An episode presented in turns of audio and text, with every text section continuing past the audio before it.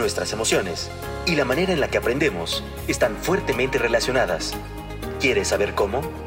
Quédate con nosotros en El Poder de las Emociones, conducido por profesionales de Enseña por México. Comenzamos. Bienvenidas y bienvenidos una vez más al Poder de las Emociones. Este es un programa de Enseña por México, organización de la sociedad civil que busca acabar con la desigualdad educativa. Mi nombre es Jair y yo soy profesional de Enseña por México Generación 2021 y les doy bien la bienvenida a este episodio de colaboración mensual con Radix Education.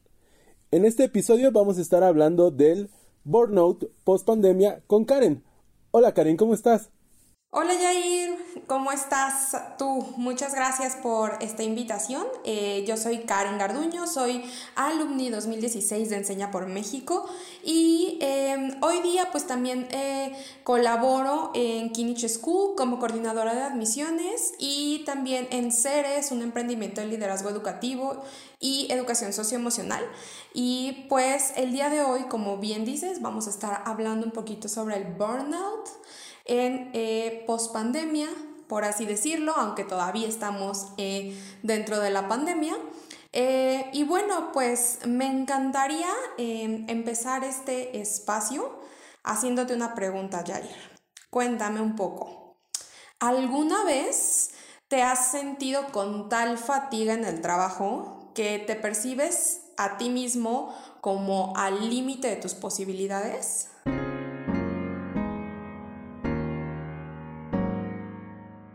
Hola Karen, sí, muchísimas gracias por estar acá y regalarnos este espacio.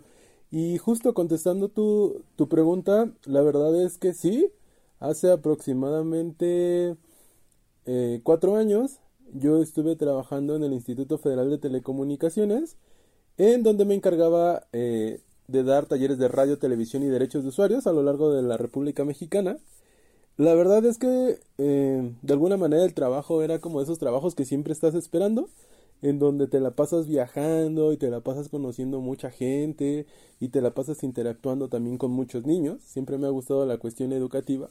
Sin embargo, llegó un momento en el que eh, la vida, al ser tan ajeteada, al tener los movimientos, cada, cada ocho días yo me cambiaba de eh, establecimiento, es decir, de un estado al otro estado, cada ocho días me estaba moviendo y aparte, la verdad es que en cuestiones estructurales de, de, la organización, pues eh, no llevábamos con una muy buena comunicación con, con los jefes directos, el clima laboral estaba un poco complicado, entonces llegó el momento en el que ese trabajo de ensueño se me hizo súper, súper pesado, a tal grado de justo decir, ¿sabes qué? Eh, está bien padre, eh, me la paso viajando, pero creo que esto no es lo mío y, y no es algo que se pueda solucionar en el momento, sino que fue mermando de a poco eh, como esta tranquilidad y este equilibrio eh, físico, social y pues también mental. Entonces no sé si por ahí te contesté la pregunta, Karen. Sí, la contestaste súper bien. Justo eh, eso que, que, tú estás describiendo es eh, pues una experiencia completa de burnout, ¿no? Eh, un, un, trabajo de ensueño, un trabajo que querías, que te encantaba, que en algún punto y con eh, pues muchas circunstancias distintas te hicieron sentir todo eso que no querías sentir en tu trabajo, ¿no? Como cansancio, estrés, falta de comunicación, por ahí mencionaste algo súper importante con temas de eh, problemas organizacionales. Y eh, pues justo eh, de eso vamos a, a, a, estar como conversando esta, en esta eh, ocasión. Em, y, quisiera empezar un poco como por lo más técnico, ¿no? Como saber qué es el burnout es importante para todas las personas porque eh, a aquellas que lo hemos sentido, lo hemos vivido, eh, nos hace pasar un mal rato. El burnout es eh, un síndrome por estrés crónico que se produce en la práctica laboral diaria. O sea, las personas pasan por un proceso de cambio negativo de actitudes, de comportamientos, de sentires corporales como respuesta a la tensión laboral, que bien puede ser, como tú dices, por exceso de viajes sin descanso, por cuestiones organizacionales que no están funcionando, eh, incluso por eh, cuestiones de gestión emocional eh, propias, etcétera. Em, y bueno, pues algo súper importante de saber es que eh, pues el burnout tiene como tres cosas bien importantes, ¿no? Es, es el agotamiento emocional que puede tener una persona, la despersonalización que eh, eh, se ejecuta con el resto, con el resto de las personas con las que trabajas y el, y el otro lado eh, que es la baja realización personal, ¿no? Que es cuando eso que haces ya no te está llenando por completo, ya no te está haciendo eh, sentir eso que al principio era como el, el sueño eh, del trabajo, de lo que ibas a aprender, ahora ya no está como cumpliéndose de manera como estaba al inicio. Eh, estas, estas definiciones de burnout, estas, estos tres eh, elementos que tienen el burnout, pues fue acuñado por la doctora Cristina Maslach y la doctora Susan Jackson, eh, ellas ambas americanas, haciendo, bueno, norteamericanas más bien haciendo eh, pues los primeros esfuerzos eh, desde la década de los 80 para posicionar al burnout, al síndrome del trabajador quemado en la escala mundial como un fenómeno que realmente afecta al bienestar de todas y de todos. Pero antes de seguir y de contarte más sobre esto, me gustaría saber, eh, eh Jair, un poco, ¿qué es lo que crees tú imprescindible que una persona debe saber sobre este síndrome?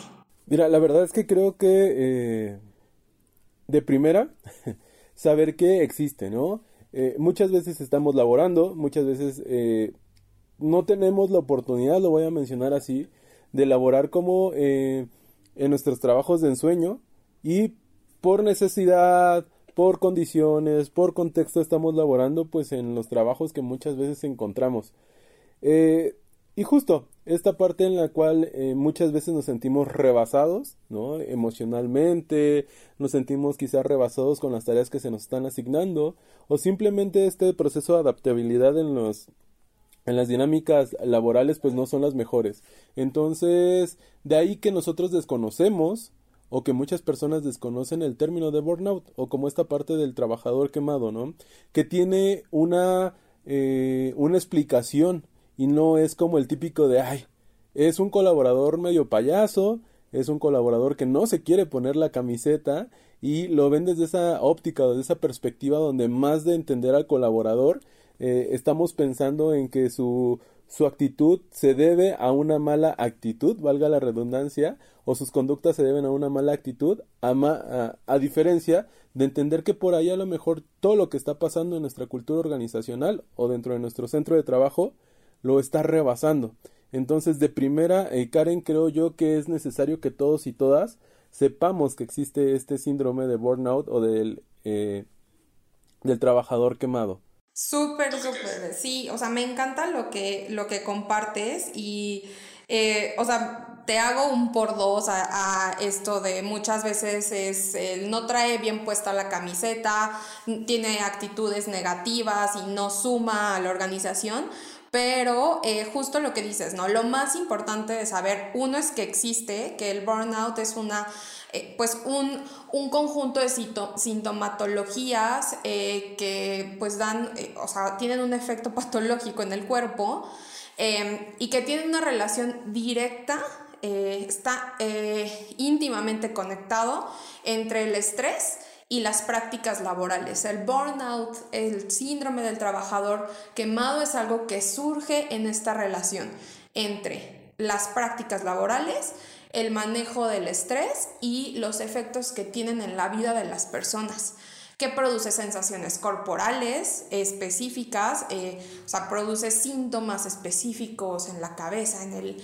estómago, en el corazón, etcétera que genera eh, cierto tipo de emociones también. Em, y pensamientos que poco a poco disminuyen la calidad de vida de las personas y de todas las de todos no de todos los que trabajamos de todos los que somos eh, pues eh, tenemos un empleo y em, algo bien importante es saber que puede desencadenar en conductas adictivas en conflictos interpersonales y en problemas médicos muy severos. Entonces, eh, por un lado sí es eh, reconocer que existe, reconocer que no es algo que nos inventamos las personas para no trabajar eh, efectivamente, digamos así, pero también reconocer que tiene efectos muy nocivos para la salud y que es importante generar como esta conciencia sobre eh, lo que estamos viviendo como trabajadores en diferentes eh, ámbitos, ¿no? O sea, desde cualquier tipo de trabajo que podamos estar ejerciendo. Y creo que lo que es todavía más importante conocer pues son las cifras y lo que esos números han estado avanzando. Eh, Jair, ¿tú eh, te imaginas cuántas personas eh, sufren algún tipo de afección relacionadas con el entorno laboral? La verdad es que no te puedo dar un, eh, una cifra clara, Karen, pero me imagino que más del 50% de los trabajadores en México siento que por ahí en algún momento hemos sufrido como de este síndrome. Eh, pues sí, me la voy a jugar como por el 50% de los trabajadores. Vas por muy buen rumbo, la verdad es que vas por muy buen rumbo. De hecho, em, según la Organización Mundial de la Salud, es en México al menos el 75% de las personas, eh, de, digamos que en un conteo de la pandemia para acá, eh, intensificó esta vivencia de estrés laboral. Es un número altísimo. Y el Observatorio de Factores Psicosociales y Bienestar Organizacional, que es de la Universidad Autónoma del Estado de México, también menciona que eh, los datos post pandemia, por así decirlo entre comillas, se transitó de un 10% de empleados con problemas relacionados al entorno laboral a un 50% de ellos. O sea, si en una empresa habían 10 personas, y antes de la pandemia uno tenía alguna situación complicada de este tipo, como burnout, ansiedad, eh, perturbaciones del sueño, depresión.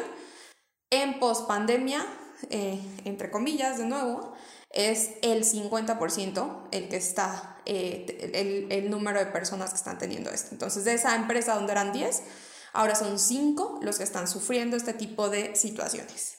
Son números enormes eh, que pues, o sea, dejan mucho, mucho que decir, ¿no? Es una gran narrativa sobre cómo estamos viviendo nuestros empleos en México. Sí, Karen, y mira, la verdad es que creo que estos números también reflejan un poquito de lo que vale la salud emocional dentro de las estructuras organizacionales o en los centros de trabajo, ¿no? En su momento, eh, me acuerdo de cuando estaba estudiando la licenciatura, yo, yo soy psicólogo, y estábamos viendo esta parte de administración de empresas y administración del factor humano, la importancia que es que nuestro factor humano se sienta bien y se sienta pleno. ¿Cómo vamos a hacer eso? Pues a través de varias estrategias, varias dinámicas, pero sobre todo, y nosotros pensando como en el ideal, montando como una cuestión de counseling dentro de la misma empresa, un departamento que le podamos dar como el soporte emocional a nuestros colaboradores y para que ellos a lo largo de, su proceso, de, a lo largo del tiempo que están colaborando con nosotros, sientan que no están solos, ¿no? Justo para eh, tratar de mitigar esta, esta cosa que no sabíamos cómo se llamaba, pero que ahora le podemos dar el nombre de burnout, eh, poder hacer frente a ello y que ellos se sientan bastante bien. Pero, Karen, siguiendo el mismo tema, nos vamos a adentrar a nuestra ya conocida dinámica en donde yo te voy a mencionar algunos enunciados y te contaré desde que mi experiencia si considero que es mito o realidad. Y tú nos vas a dar el veredicto final de si estoy en lo correcto o no.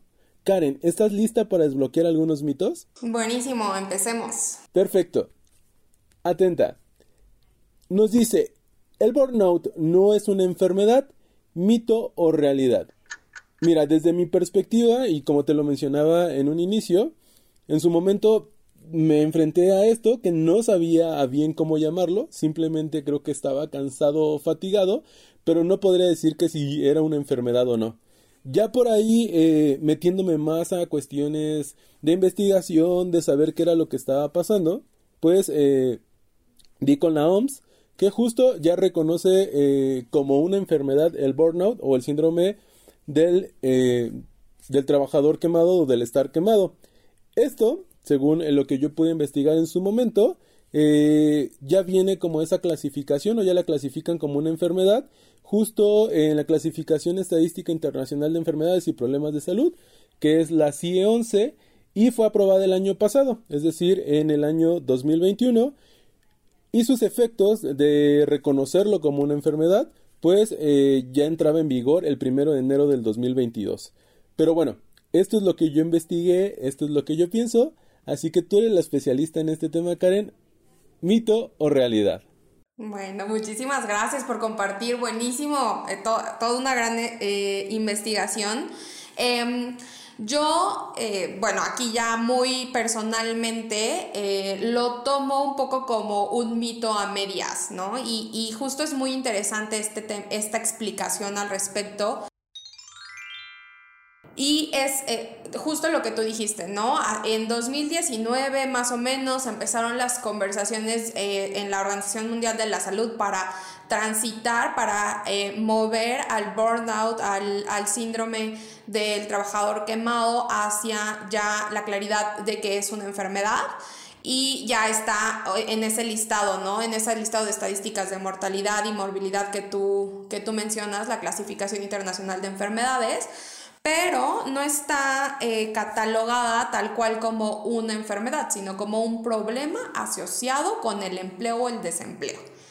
Ya vamos avanzando, no es una determinación tajante y eh, pues eh, ya las regulaciones de cada país también han avanzado un poco más o un poco menos en reconocer a esta, a este, pues a esta situación, a esta vivencia como una enfermedad tal cual y que pueda ser sujeta de pues permisos, incapacidades, etcétera, de acuerdo al nivel o al em, digamos, la intensidad con la que se está viviendo, pero pues no sucede en todos lados, ¿no?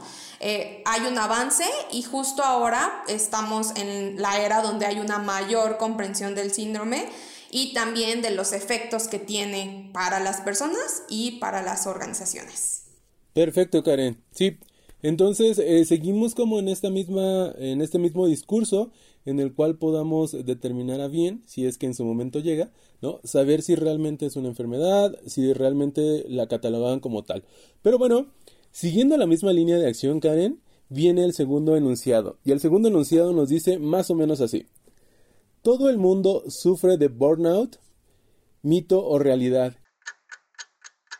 Híjole, desde nuevamente mi experiencia laboral, te puedo decir que hasta antes de ese trabajo y después de ese trabajo, solamente una vez en mi vida he tenido como esa sensación o he tenido como esos malestares tanto físicos como emocionales.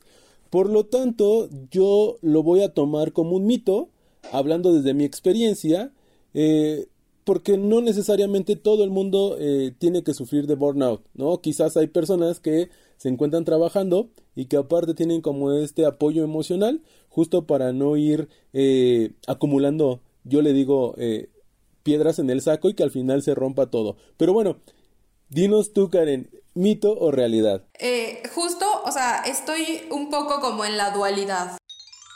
Para mí no es un mito, pero tampoco es una realidad. Em, lo cierto es que todas las personas estamos sujetas a en algún punto de nuestra vida eh, tener pues una experiencia de burnout. Todos podríamos tener burnout, pero obviamente no significa que todos al mismo tiempo ni, ni sí o sí lo vamos a, a vivir, lo vamos a experimentar. Y algo que es, eh, es bien importante eh, recalcar es que em, pues no hay que confundirnos ni, ni banalizar los efectos de este síndrome, ¿no? También eh, reconocer que pues no todos terminamos un viernes con burnout, cansados, porque la semana fue muy pesada. O sea, una persona que tiene burnout, pues tiene una sintomatología específica, ¿no? Eh, tiene eh, cuestiones psiquiátricas, eh, cuestiones cognitivas, cambios, cambios en su autoconcepto, cambios en lo que significa la vida, las circunstancias para ellos que se ven reflejados también en, pues, en términos conductuales, en falta de interés, en falta de responsabilidad, en abusar de sustancias y también en cuestiones pues ya somáticas, ¿no? Eh, dolores de cabeza, malestares estomacales, eh, cansancio crónico, puede llegar hasta hipertensión, problemas del corazón, etc. Eh, entonces, pues el tener un, cuadro, digámoslo así, muy clínicamente, un cuadro de burnout, pues es, es algo que va eh, presentando distintos síntomas a diferentes niveles de intensidad y que van apilándose unos a otros, ¿no? O sea, justo con lo que tú decías, ¿no? Se llena el jarrito hasta que lo puedes, hasta que se desborda. Pero eh, no significa que todo el mundo lo sufre, significa que todos somos sujetos a esto. Y eh, pues esta, o sea, experimentarlo o no, pues depende mucho de nuestras funciones adaptativas al estrés, de la regulación de nuestra atención, del nivel de desarrollo, de nuestras habilidades de gestión emocional, pero también depende mucho del contexto sociolaboral en donde estamos, de lo que estamos haciendo, de las circunstancias organizacionales de nuestros empleos. Entonces, em, es una realidad a medias para mí, em, y, creo que lo más importante es Em, justo poner ese ojo en que pues tienes ciertos síntomas y que pues todos estamos sujetos a vivirlo en algún punto, aunque no todos lo hagamos de manera efectiva. Muchísimas gracias Karen y la verdad es que me resuena de ahí bastante esta parte en la cual nosotros con nuestras habilidades, nuestras herramientas le podemos hacer frente. Creo que eso es algo muy muy importante porque si bien es cierto, eh, le echamos por ahí a veces la bolita a las organizaciones, eh, creo que también depende de nosotros en gran medida cómo vivimos esto. Y justo hablando de las organizaciones, el siguiente enunciado nos dice, las organizaciones y empresas tienen protocolos efectivos para atender el burnout, mito o realidad. Eh, nuevamente, todo lo que yo voy a contestar en este mito realidad, la verdad es que es desde mi experiencia, yo no he estado en ninguna empresa u organización que tenga como un departamento eh, o un protocolo diseñado para atender eh, esta parte de la contención emocional. Si bien es cierto, y tampoco es que sea como muy experto en el tema, pero no tiene mucho que se aprobó una norma, la 035, que justo tiene que ver con esta parte de los riesgos laborales. Sin embargo, creo que dentro de esta norma, como tal, no viene como un protocolo desarrollado o no viene como estas eh, condiciones bastante específicas y desarrolladas para que los colaboradores eh, se sientan bien o que tengan esta regulación emocional. Pero bueno, esa es de mi perspectiva, así que voy a decir que eh, es un mito. Pero tú cuéntanos, Karen, ¿es un mito o realidad? Pues yo, eh, o sea, estoy en la misma línea que tú. Eh, yo creo que es completamente un mito. Em, imagínate que en 2018 investigadoras de la UNAM encontraron que el 85% de las organizaciones en México están catalogadas como tóxicas, entre comillas. Eh, sabemos que el término tóxico también tiene como sus sinsabores. Pero, eh, pero ellas se refieren como a esta toxicidad porque no cuidan a su talento humano, ¿no? Las organizaciones no cuidan a su talento humano, lo que promueve diferentes trastornos, ¿no? Entre ellos, obviamente, mencionan el estrés, el burnout, eh, etc. Esta, esta es una nota que pueden encontrar en el, eh, en el boletín que saca la UNAM eh, cada, me parece que es cada mes o algo así. Y pues estos son datos del 2018 en, la, en, nuestra vieja normalidad, ¿no? O sea, ¿qué, qué, dónde estamos ahora mismo? ¿Dónde estamos cuatro años y una pandemia después? Em, lo cierto es que justo lo que tú dices, ¿no? Paso a pasito se, han, eh, se ha hecho un caminito, ¿no? Para fortalecer las estructuras organizacionales de, todos, de todo tipo, ¿no? Gobierno, iniciativa privada, sociedad civil organizada y pues justamente en México eso que se ha hecho es esto que tú mencionabas, ¿no? La norma oficial mexicana número 035 que estableció esos criterios para identificar, analizar y prevenir los factores de riesgo psicosocial en el entorno laboral.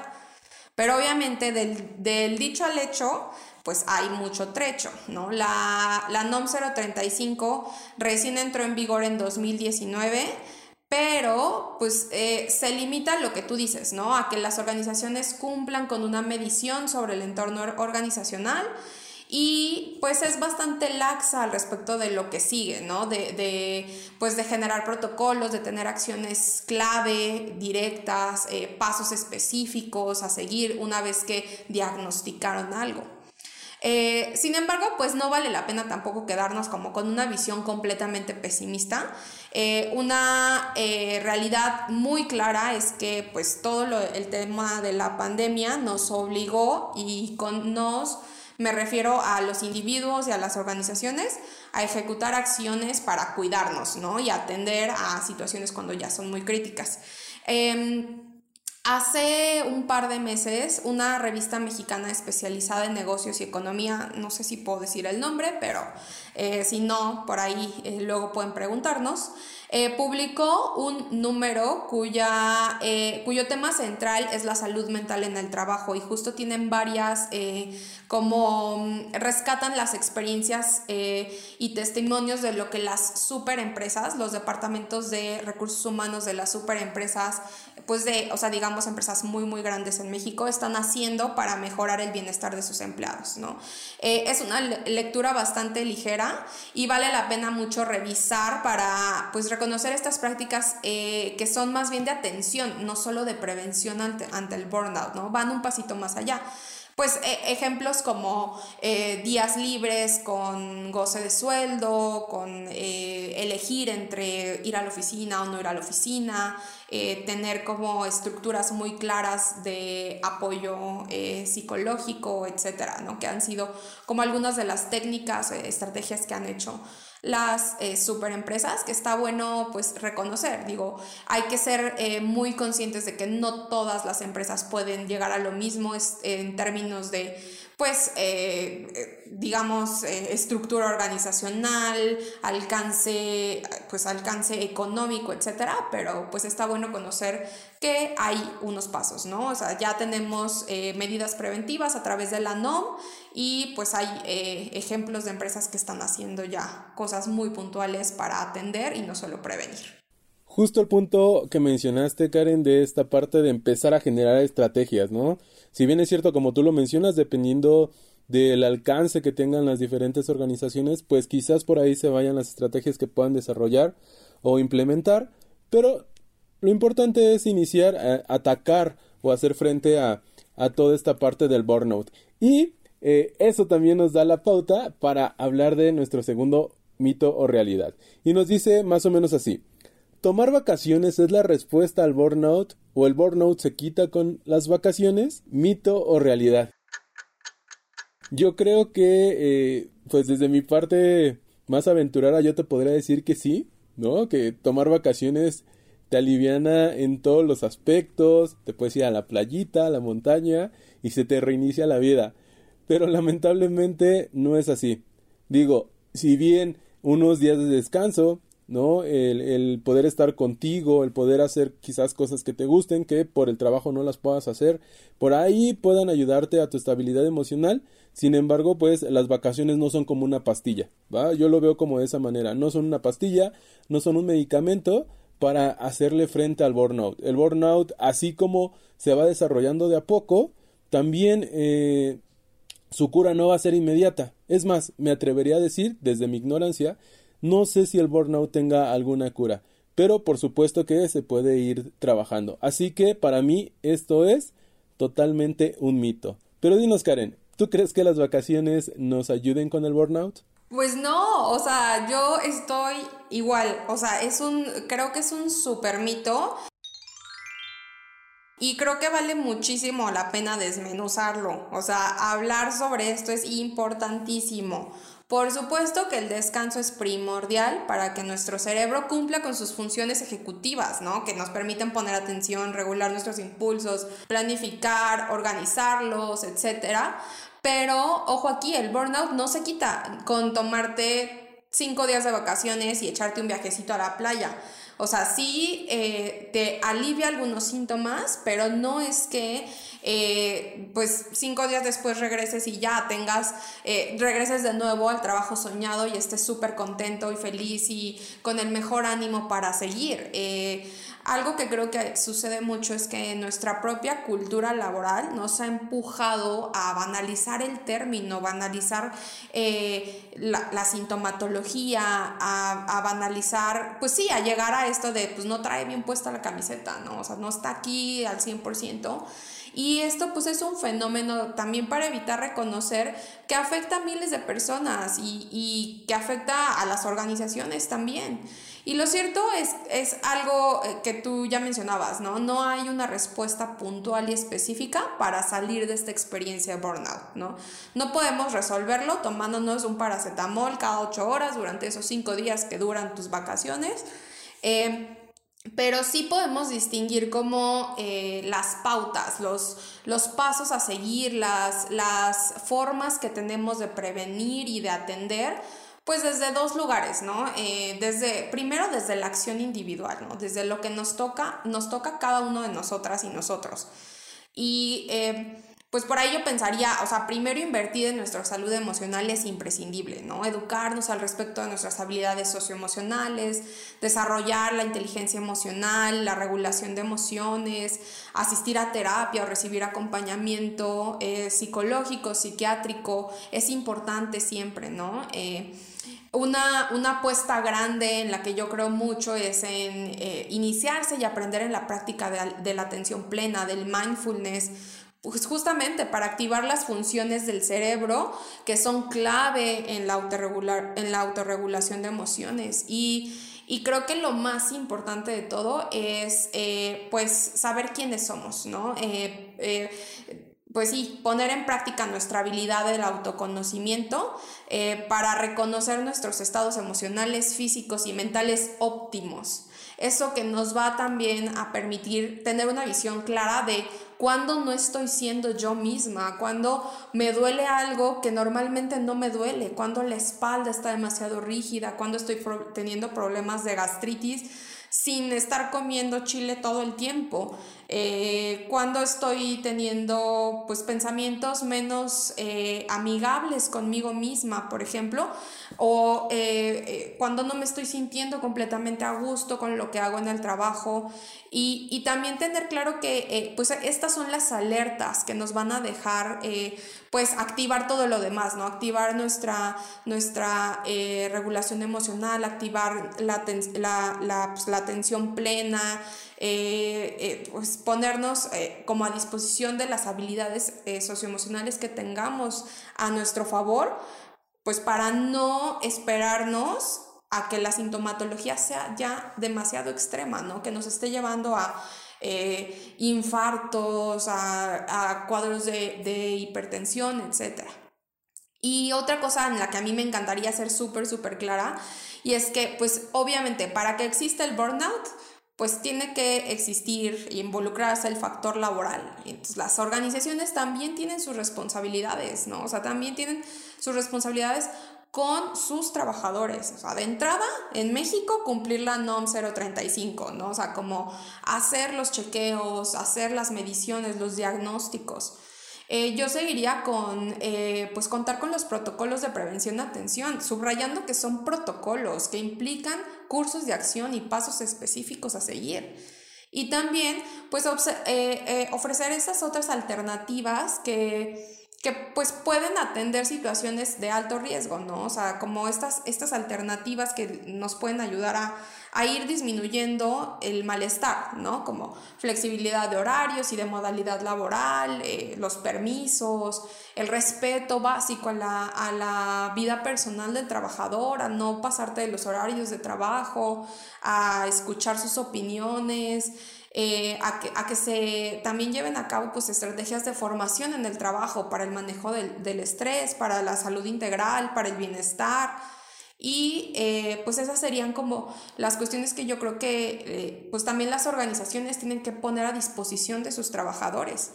Porque pues em, lo más importante es entender que el burnout es un fenómeno sistémico y responde a la lógica de las decisiones político-económicas, eh, organizacionales y las decisiones personales de cada uno de nosotros. Y por tanto, pues atenderlo siempre va en la misma dirección, ¿no? Es una cuestión muy sistémica y eh, pues al centro siempre el bienestar común. Perfecto, Karen. La verdad es que creo que a través de estos mitos y realidades hemos eh, sacado a la luz y sobre todo tú nos has ayudado mucho a sacar a la luz algunos quizás esquemas erróneos que teníamos, algunas percepciones erróneas que teníamos sobre el burnout Y también eh, estos agentes, ¿no? Los agentes preponderantes, que por algún lado están las organizaciones, por el otro lado también está el trabajador, más pues el contexto y todo, eh, todo lo que se le va sumando a lo largo de este proceso. Y justo después de este rebote de ideas, después de estos mitos y realidades, llegamos a la parte de preguntarnos qué desbloqueamos el día de hoy. Y mira, para serte bastante sincero, el día de hoy desbloqueé justo la importancia de reconocer que esa parte de fatiga emocional, esa parte de cansancio físico, esa parte de que muchas veces estamos eh, ya cansados, un poquito hartos de nuestro trabajo, tiene un nombre y se llama burnout. Y también algo importante que hay que tener acá es que las empresas y las organizaciones reconozcan y sobre todo eh, desarrollen algunos protocolos o puedan ver y adaptar algunos protocolos ya establecidos de otras organizaciones para atender a sus colaboradores. Y en gran medida y dentro de esta parte utópica, yo quisiera que la mayoría de las organizaciones y de las empresas por ahí abrieran, aunque sea un huequito muy pequeño, pero ese huequito que les dé contención emocional a los colaboradores. Eh, quizás no un proceso psicoterapéutico, pero pues sí nos podemos ir como unas cuestiones más de counseling. Eh, creo que es importante reconocer que los trabajadores eh, en Latinoamérica pues son de las personas que más trabajan en el mundo y sobre todo los mexicanos somos de los que más tiempo invertimos en, en nuestras cuestiones laborales y también somos de los que ganan menos y de los que tienen situaciones por ahí eh, un poco no tan idóneas en los trabajos. Creo que esto que mencionas al final, Karen, es bastante importante. Ir delimitando las nuevas culturas organizacionales, en donde no necesariamente tienes que tener a tus 50 colaboradores en la oficina. No, eso no hace más eficiente el trabajo en muchas ocasiones. Incluso el tener mucha gente para una tarea eh, digo, no tengo datos exactos, pero desde mi experiencia es como de, ok, somos 50, entonces seguramente eh, la bolita de allá saca el trabajo, ¿no? Y la bolita de allá piensa lo mismo de la otra, y un trabajo que se puede terminar en una hora, ¿no? Resulta que se termina en dos horas, en tres horas, justo por esta psicología del mexicano también dentro del trabajo. Y el último punto que desbloqueé el día de hoy es que nosotros como colaboradores también tenemos que ser un agente activo buscando situaciones y buscando esas herramientas que nos permitan hacerle frentes al estrés laboral, ¿no? Acudir al, al psicólogo, eh, acudir ya eh, si está muy avanzado este, este proceso emocional o estas complicaciones emocionales, acudir al psiquiatra, eh, hacer yoga, como bien tú lo dices, esta parte del mindfulness, creo que es importante para que todos y todas podamos generar esa sinergia y estemos preocupados por, eh, pues sí, la estabilidad tanto de los colaboradores como dentro de las organizaciones. Pero Karen, me encantaría saber qué desbloqueaste el día de hoy. Mira, yo eh, me quedo con, eh, con esto que, que, tú compartías un poco, ¿no? Como tal vez es una utopía pensar que las organizaciones pueden pueden ofrecer estos espacios de contención emocional y de atención a sus trabajadores. Eh, yo, o sea, yo creo que no, o sea, creo que no debe ser una utopía y creo que es algo que, que, va a estar pasando, que está en el futuro de, de las organizaciones, en el futuro de, de, los países, en el futuro de los trabajos. Eh, y es algo en lo que creo como muy fielmente. Eh, vamos para allá, ¿no? Vamos al bienestar de las personas porque al final, pues lo mismo, es un, es, o sea, somos tan sistémicos, estamos tan, eh, todos tan interconectados que no podemos ya actuar de manera eh, pues antigua, ¿no? No podemos estar eh, agotando al trabajador para que trabaje en la fábrica, en esta línea de producción tan de hace tantos siglos. Eh, o sea, necesitamos ya eh, pues movernos hacia el futuro, ¿no? Movernos hacia el futuro de las organizaciones, hacia el futuro pues de nuestra cultura laboral, hacia el futuro de, de eh, qué y por qué estamos trabajando. Creo que también las generaciones más jóvenes por ahí la generación Z que tiene trabajos o va a tener trabajos que ni siquiera existen en este punto, pues también van a estar teniendo su labor en, eh, en cómo se viven los trabajos, ¿no? En cómo, en cómo los, los experimentamos y los reflejamos en nuestras emociones y nuestros actuares y nuestra eh, cuestión física en nuestro, en nuestro cuerpo. Entonces, em, creo que vamos para allá y creo que eso es lo que, lo que yo eh, desbloqueé el día de hoy. Muchísimas gracias eh, Karen por tus palabras y justo eh, todo lo que tiene un inicio tiene un final y nosotros ya nos estamos adentrando al final de este episodio, pero quiero eh, dejarles una pregunta de reflexión. Y esta pregunta va encaminado a lo que nos dice Karen justo en esta parte en qué, día, desbloqueó el día de hoy. Y quiero preguntarte a ti que nos estás escuchando, si sabes qué tanto te está costando tu trabajo, estamos actualmente en una sociedad donde, donde nos los pasamos trabajando muchísimo tiempo y estamos cayendo en el exceso de trabajo. Para un poco y piensa, ¿sabes qué tanto te está costando tu trabajo? Y también, antes de irnos, quiero compartirles esta bonita frase. El trabajo más productivo es aquel que sale de las manos de una persona contenta. Esto nos lo compartió Víctor Pauchet. Pero Karen, antes de irnos, cuéntanos, ¿dónde te podemos encontrar? ¿Nos puedes dar tus eh, redes sociales? ¿Estás colaborando con alguien más? Buenísimo, muchas gracias eh, Jair por la invitación, gracias por eh, permitirme compartir un poco de lo que he aprendido en estos últimos años de mi vida. Y pues yo me llevo esa pregunta que hiciste también, me la llevo conmigo para reflexionar un poco sobre ella. Y pues Muchas gracias a todos los escuchas. Eh, pueden eh, contactarme a mí personalmente eh, desde Instagram, mis redes sociales también. yo no soy una figura pública, pero si alguien necesita escuchar algo más, puede escucharlo por ahí. También se pueden poner en contacto conmigo a través de las redes sociales de la escuela en la que colaboro, Kinich School, una iniciativa de Radix Education, para que descubran también cómo hacemos lo que hacemos en nuestra escuela para promover la conciencia sobre el bienestar integral con nuestras y nuestros estudiantes. Pueden encontrarnos en Facebook e Instagram como arroba Perfecto, Karen. Muchísimas gracias. Y a todos y a todas, recuerden que el Poder de las Emociones es un programa de Enseña por México, organización de la sociedad civil que busca acabar con la desigualdad educativa. Muchísimas gracias. Nos escuchamos en el próximo capítulo.